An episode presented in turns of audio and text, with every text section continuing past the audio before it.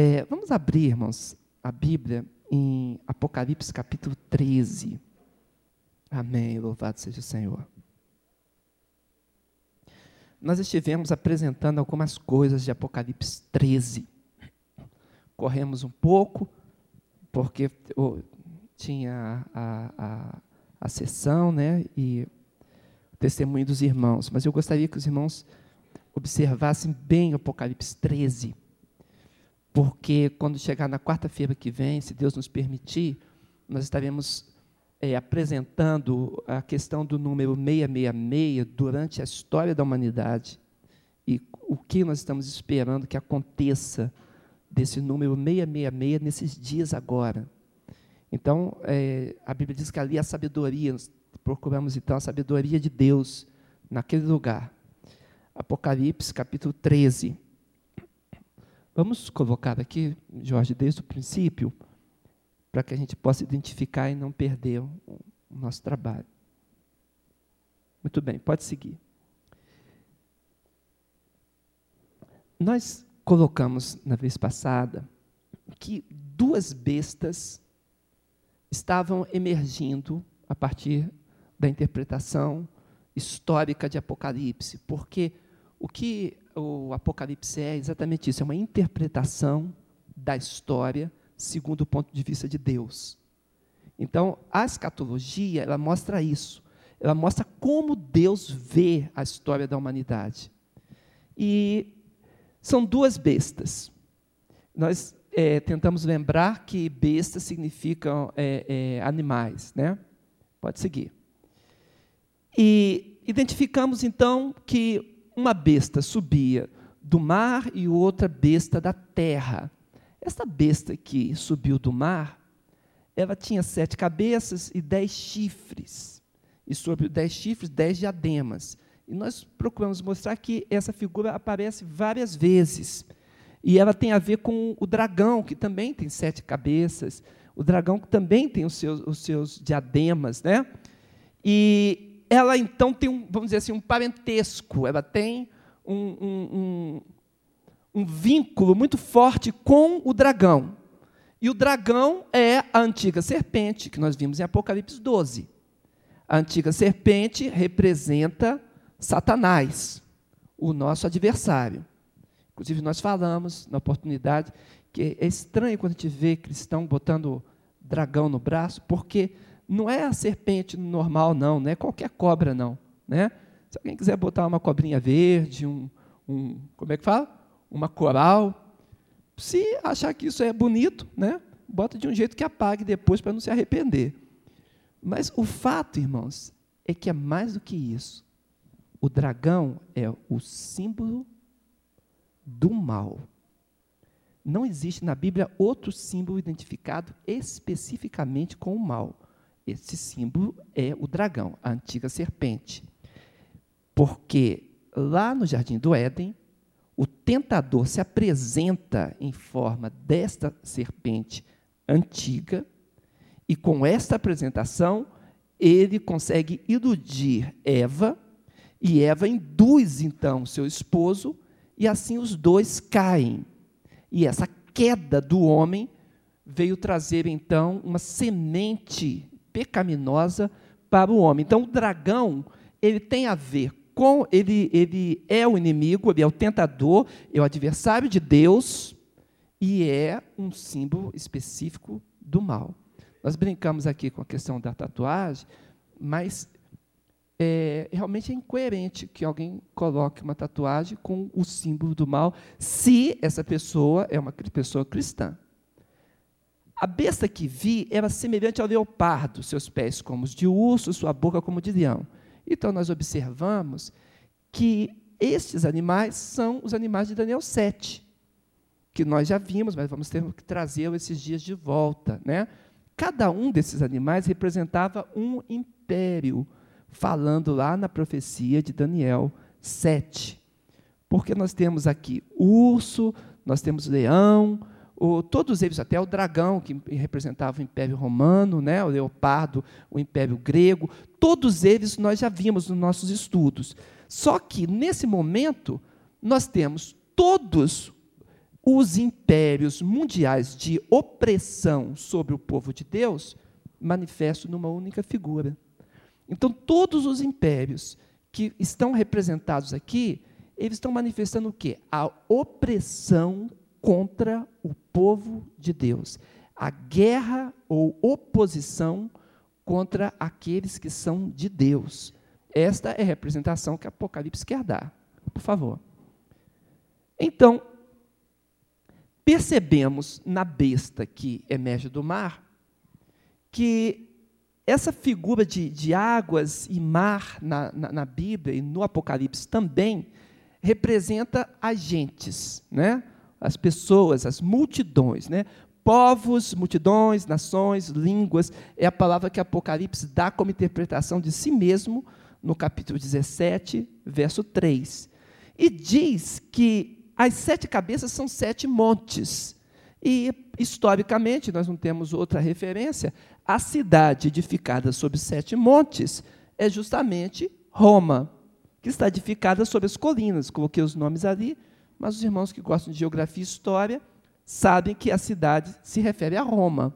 Então, nós temos aqui uma, um, um, um link né, com o que vai acontecer no final, naquele pedaço de terra. Por favor. Percebemos então quais são esses reinos, e notando quais são esses reinos que invadiram Roma no seu final, vimos que cada um desses reinos bárbaros que invadiu deu origem a uma nova nação nos tempos modernos. Então, quais são essas nações? Nós vimos então que França, Inglaterra, Alemanha, Portugal, Espanha, Suíça, Itália estavam envolvidos naquela invasão de Roma e se tornam então herdeiros daqueles reinos. A profecia mostra dez nações, né? sendo que três reinos seriam destruídos. E foi exatamente o que aconteceu com vândalos, elos e ostrogodos, que não prevaleceram. Então, observa, no olhar histórico de Apocalipse, das coisas que aconteceriam no futuro, interpretando isso, também nós temos aqui uma referência que vai apontar Roma, mais uma vez, o grande império. Mas existe um momento disso terminar, né? Em 476 uma parte, né? E em 1453 outra parte. E aí o império como como é, como império mundial ele termina. Agora esse, esse poder, ele está profetizado que ele vai ressurgir. Porque a ferida de morte, ela aconteceu, mas a Bíblia diz que haverá uma um retorno. E aqui é que nós precisamos ver isso na quarta-feira que vem, mas segue um pouquinho mais. Então, essa ferida de morte tem um momento da sua recuperação. Né? E é isso que vamos ver na, na quarta que vem, por favor. Mas vamos voltar os nossos olhos agora para a besta que emerge da terra. Acompanhe comigo, Apocalipse capítulo 13, a partir do verso 11, não mais a besta do mar, mas essa besta terrestre. E vi subir da terra outra besta, e tinha dois chifres semelhantes aos de um cordeiro, e falava como dragão e exerce todo o poder da primeira besta na sua presença, e faz que a terra e os que nela habitam adorem a primeira besta, cuja chaga mortal fora curada, e faz grandes sinais, de maneira que até fogo faz descer do céu à terra à vista dos homens, e engana os que habitam na terra com sinais que lhe foi permitido que fizesse em presença da besta, dizendo aos que habitam na terra que fizessem uma imagem à besta que recebera a ferida de espada e vivia. E foi concedido que desse espírito à imagem da besta, para que também a imagem da besta falasse e fizesse que fossem mortos todos os que não adorassem a imagem da besta e faz que a todos, pequenos e grandes, ricos, pobres, livres, servos, lhe seja posto um sinal na mão direita ou na testa, para que ninguém possa comprar ou vender, senão aquele que tiver o sinal. ou o nome da besta, ou o número do seu nome. Aqui é sabedoria. Aquele que tem entendimento, calcule o número da besta, porque é número de homem, e o seu número é 666. Então, nós observamos também, eu passei um, um vídeo para os irmãos do Jornal da Noite, mostrando que para algumas pessoas é muito simples botar o número 666 no braço, né? E se tatuar. Porque hoje há quem faça isso e até quem se proclame Cristo. E nós mostramos essa essa essa questão para que os irmãos entendam que tudo o que está acontecendo é mais presente do que futuro. Às vezes nós olhamos lá para um futuro distante, mas o espírito do anticristo, ele já está no mundo, ele já está agindo. E quando a Bíblia fala desta besta que emerge da terra, diz que ela é menos assustadora do que a besta do mar. Porque a besta do mar tem um monte de, de, de cabeça, um monte de chifre. Ela é assustadora porque ela representa realmente a fúria do inimigo. Mas aqui nós temos até uma besta simpática. Ela, essa besta, ela tem dois chifres, o que é, é comum no, cordeiro, né? E ela até parece com o cordeiro. E aqui nós temos uma coisa importante, irmãos, porque toda obra do mal é obra de engano. A obra do mal é obra de mentira. A obra do mal é de ilusão. Algumas pessoas, elas se apresentam para seitas, para religiões bizarras, mas elas não vão porque elas estão buscando o mal.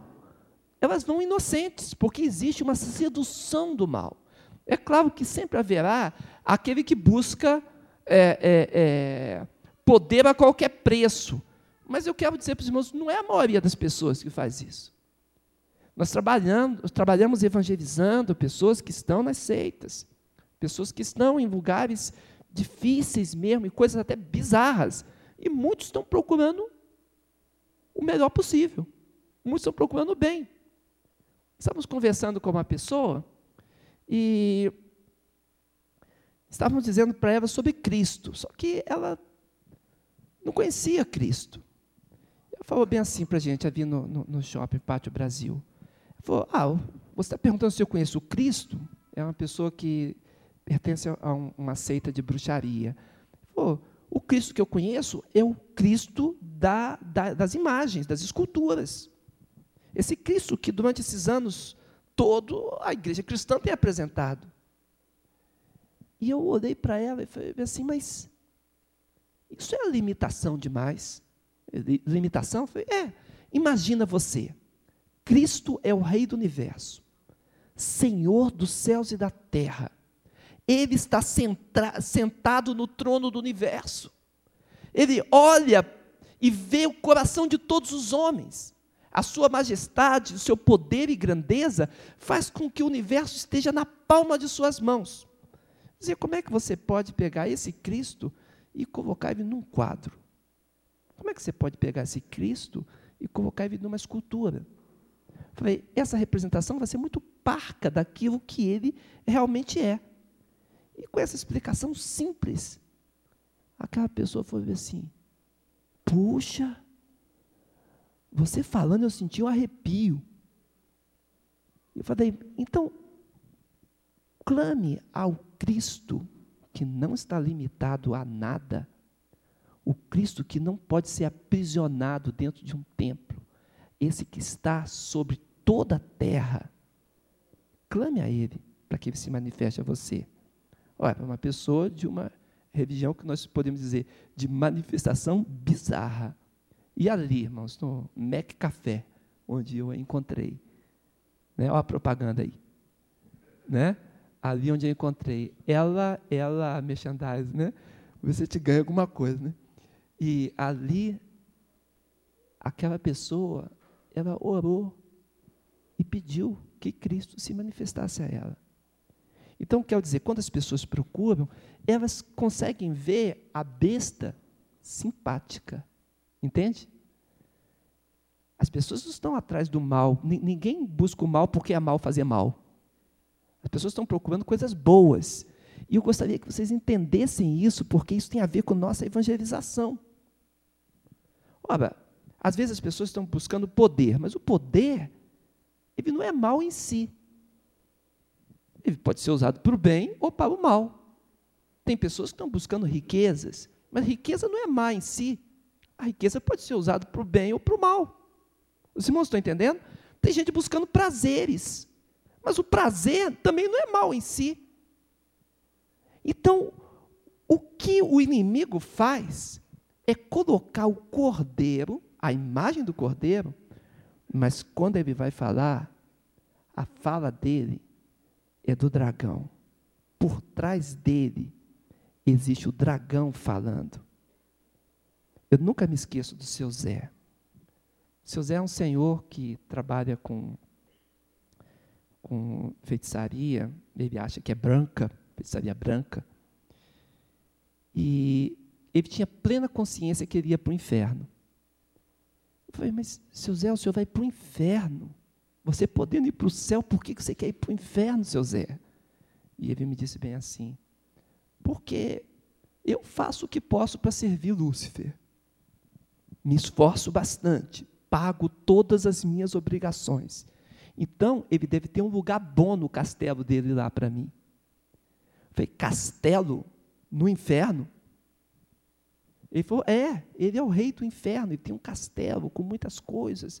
E ele vive bem lá, e eu sei que se nós o servirmos bem, nós vamos para lá, para aquele castelo. Falei, você já ouviu falar em lago de fogo e enxofre? Foi um castelo lá ia derreter, seu Zé. Porque a palavra de Deus mostra o que é o inferno. quando eu fui mostrando para ele o que, era o inferno, não era aquela mitologia que foi construída para ele, com um aspecto um pouco de, de, de, de mundo, mundo médio da, da, da teologia é, grega. Né? Quando comecei a mostrar para ele o que é o inferno da Bíblia, ele tremeu por dentro. Porque na busca dele, ele busca, estava enganado.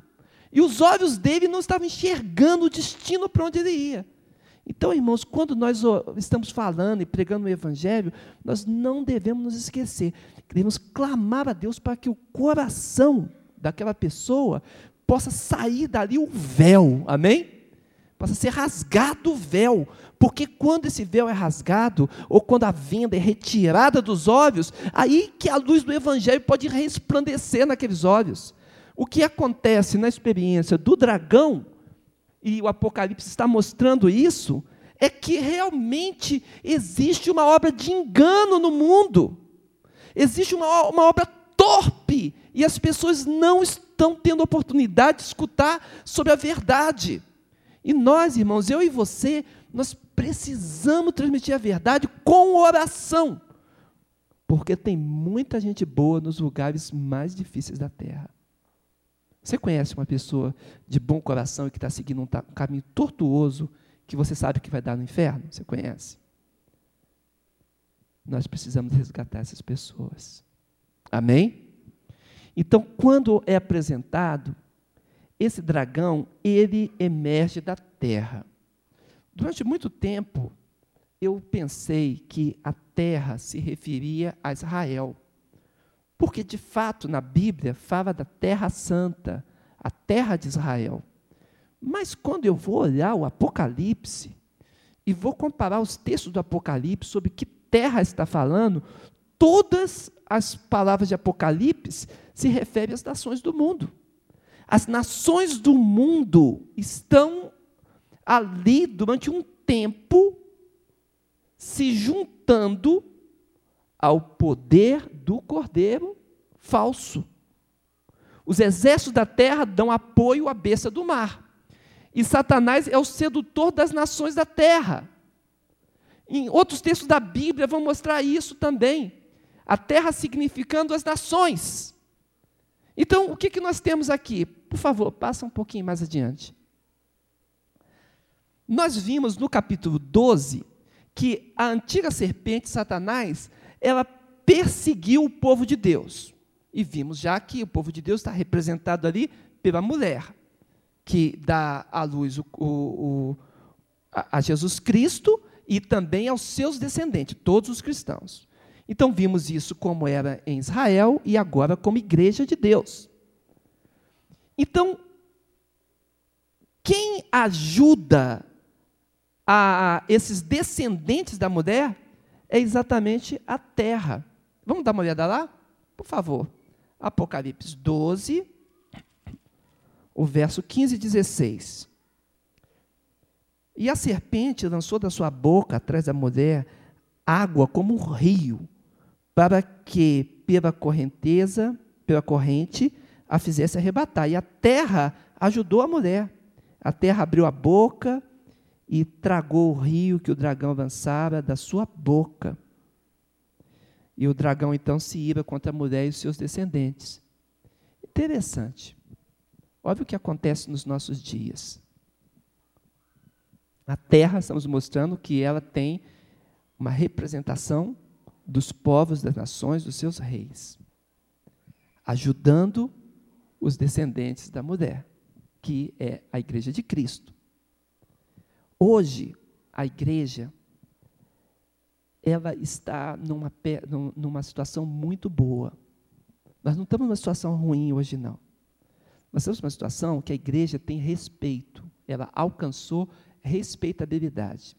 Na nossa sociedade, é, quando alguém diz que é crente, as pessoas falam assim: ah, uma pessoa que tem, tem uma fé, tem uma religião, tem um, um código de vida. As pessoas prezam hoje os evangélicos. Não era assim no passado, não. Os evangélicos foram muito perseguidos. Já houve época aqui no Brasil que nós não podíamos nem sequer enterrar os nossos mortos nos cemitérios.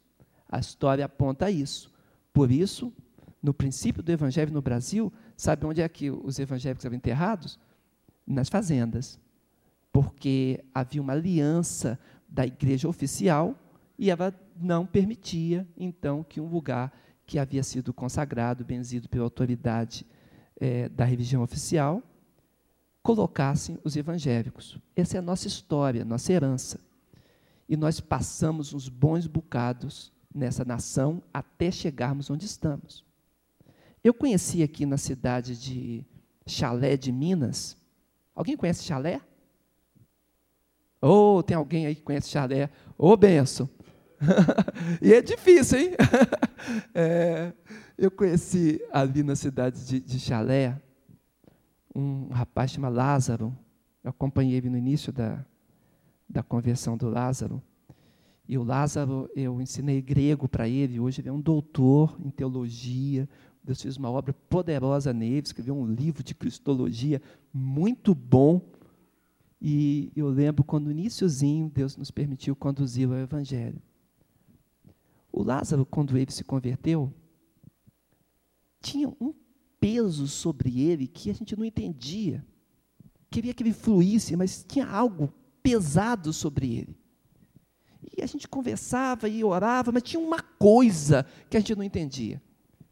E um dia ele nos aproximou e falou assim: é, eu estava em casa orando e eu senti desejo de pedir a Deus é, perdão pela minha família.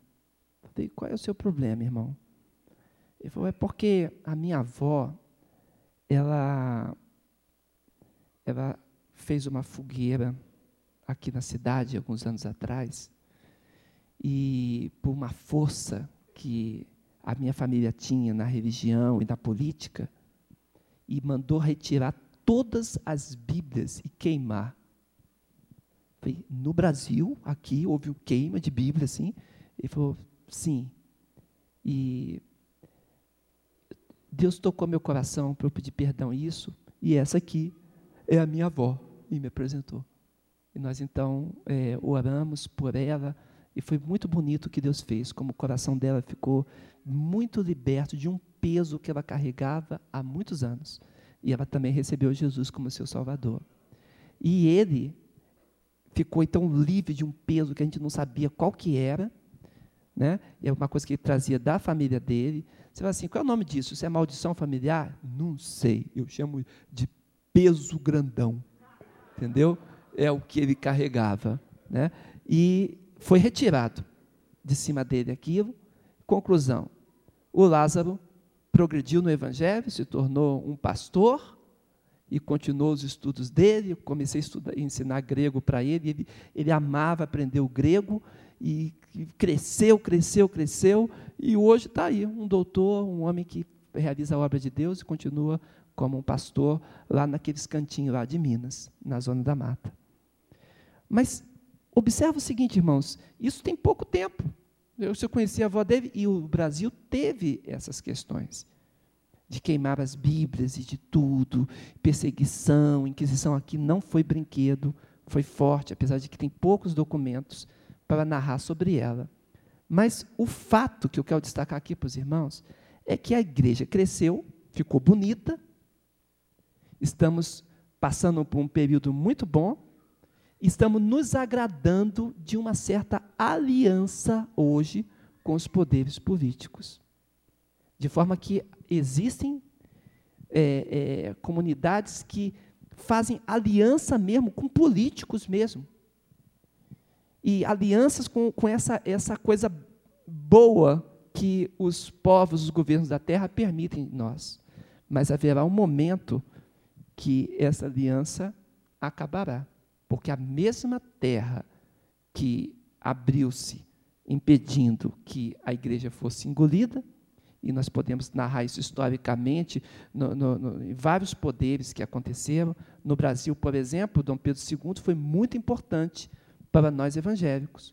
Ali na cidade de Petrópolis, Dr. Calley, que era médico dele e era cristão, Dr. Calley, ele pediu autorização ao imperador para abrir a primeira escola bíblica dominical do Brasil, que era proibido. E ele abriu no hotel, no salão de hotel, onde hoje é o Colégio Equipe. Olha só a história, em Petrópolis, né? cidade imperial. E hoje está lá. Aquele colégio Equipe era exatamente o hotel onde se realizou a primeira escola bíblica dominical sob os auspícios do império. Não é interessante tudo isso? Então, em vários momentos, a terra realmente abriu-se para impedir que fosse tragado os descendentes do povo de Deus. Agora, observa o seguinte, irmãos. Esses momentos históricos não representa a nossa segurança, representou a oração, o clamor, e Deus usa quem Ele quiser. Usa até o político. Os irmãos creem nisso? Deus usa quem Ele quiser, usa o militar, usa quem Ele quiser. Ele realiza a obra dele, de repente um general, uma, pode realizar. o grande general Ciro foi levantado por Deus para libertar o povo de Israel. E Deus fala bem assim: e eu o chamo de meu servo, apesar dele nem conhecer o meu nome. Então, a soberania de Deus é sobre todas as coisas, irmãos. Deus usou o faraó do Egito para colocar José na posição de segundo do reino, para que o seu povo, naquela época, pudesse encontrar libertação, pudesse encontrar sustento por causa da grande fome mundial. Deus faz isso. Amém? Faz, irmãos, Deus faz isso. Agora, o que nós não podemos fazer é pensarmos que isso são os auspícios dos poderes da terra. Nós não temos parte com os poderes da terra. Nós estamos nesse mundo, mas nós não não somos daqui. Nós temos uma pátria celestial. Aqui, como cidadãos do Brasil, nós somos cidadãos dessa nação e representamos nela o governo do Cordeiro de Deus. Amém? Por isso que somos bons cidadãos. Mas nunca uma lei que impedisse-nos de adorar a Deus seria obedecida, porque nós não somos desse mundo, somos da pátria celestial. Você confirma isso no seu coração? Então, o que acontece aqui nesse momento tão tão sério que está mostrando é que a besta que emerge da terra tem até aparência inocente, no final ela manifesta uma afinidade e um poder que emana do dragão. É disso que o texto está falando. Por favor. Então, essa besta, ela exerce essa autoridade e diz o texto que ela faz com que a terra e os seus habitantes adorem a primeira besta, cuja ferida mortal fora curada. Esse império ressurgirá em grande força. Qual é a função, então, dessa segunda besta? É induzir os homens à adoração. Irmãos, não podemos fazer política de boa vizinhança com as forças das trevas. Amém? Não podemos. Eu lembro quando eu, eu estava na universidade, aí eu tinha um, um, um amigo que ele era, ele era de um espiritismo é, bem interessante, chamado Ramatiz.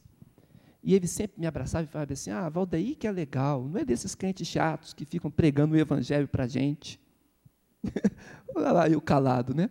O Valdeir, que, é, que, que eu, eu, gosto do Valdeir, porque ó, eu, eu, eu, sou, eu sou espírito, o Valdeir é crente, mas ele não fica lendo a Bíblia para mim. E via falando isso. E eu estava me sentindo muito legal, contextualizado, que é uma beleza. Né? E ele dizia: Ah, é porque outro dia uma pessoa pegou e ficou apresentando, falando dos meus pecados. Quem tem direito de falar dos meus pecados? E ainda lendo a Bíblia para mim, por isso que eu gosto de você, Valdeir, porque você não fala nada. E que é bom ficar contextualizado, né, irmãos? Oh, coisa boa, né? Ali com o mundo, não salga, não faz nada, né? Não serve para nada. E aí aconteceu o seguinte: eu tive três experiências na universidade com manifestações demoníacas. E nessa primeira experiência, um demônio se manifestou em sala de aula numa amiga nossa. E cadê o poder do Valdeir para estudar, para expulsar? Irmãos, desde que eu era desse tamanho, eu expulso demônio. Na minha casa, isso sempre aconteceu durante a história da minha vida. E eu lá clamando, falando, não tinha autoridade para nada. Por que, que eu não tinha autoridade? Porque eu estava seduzido pela aliança com o mundo. O semestre ruim, irmãos. Se pudesse apagar esse semestre da história da minha vida, seria uma benção, né? Mas eu vivenciei isso. E eu lembro do olhar de fúria do inimigo para mim, quando eu clamei o nome de Jesus e ele deu um grito dizendo: Você não tem autoridade nesse nome. E eu aceitei, porque não tinha mesmo. E fui chorando para fora, pedi perdão a Deus, porque eu estava ali calado naquele início de semestre. E fiz uma aliança com meu Deus. Senhor, eu não quero ser legal. Eu quero ser teu servo. E a Bíblia fala, né? Prega a palavra, insista, quer seja oportuno, quer não. Amém, irmãos? Com toda a longanimidade e boa doutrina, porque virá tempo em que não sofrerão a sã doutrina, mas amontoarão para si mestres segundo as suas próprias concupiscências, como quem sente coceira nos ouvidos. Diz 2 Timóteo capítulo 4, verso 3 e 4. 2, 3 e 4. E quando eu percebi isso, que eu fui buscar o Senhor, ah, irmãos, quando chegou três semanas depois, e que aconteceu a cena semelhante, eu fui clamar pelo nome de Jesus, sabe o que o inimigo fez? Ele deu um grito e, usando a linguagem da época, pirulitou. Entendeu? Por quê? Porque quando você está em comunhão com Deus, você é canal para Deus. Os irmãos entendem o que eu estou falando? Então, observe, irmãos, essa questão é uma questão muito séria. Nós não podemos deixar que a segunda besta, com o espírito do anticristo que já está agindo no mundo, nos induz a uma adoração falsa. Dizemos que nós aceitamos uma obra que não glorifique o nome de Cristo, quando a Bíblia diz que Ele é o único Senhor para a glória de Deus Pai, é nós concordarmos com o erro e a adoração falsa do mundo. E eu repito para os irmãos, e as pessoas estão sobre, sobre esse estigma, muitas delas, por falta de testemunho coerente nosso. Porque tem muita gente boa lá. Muita gente boa. Mas, Atos, capítulo 4, verso 11 e 12, diz o quê? Em nenhum outro há o quê?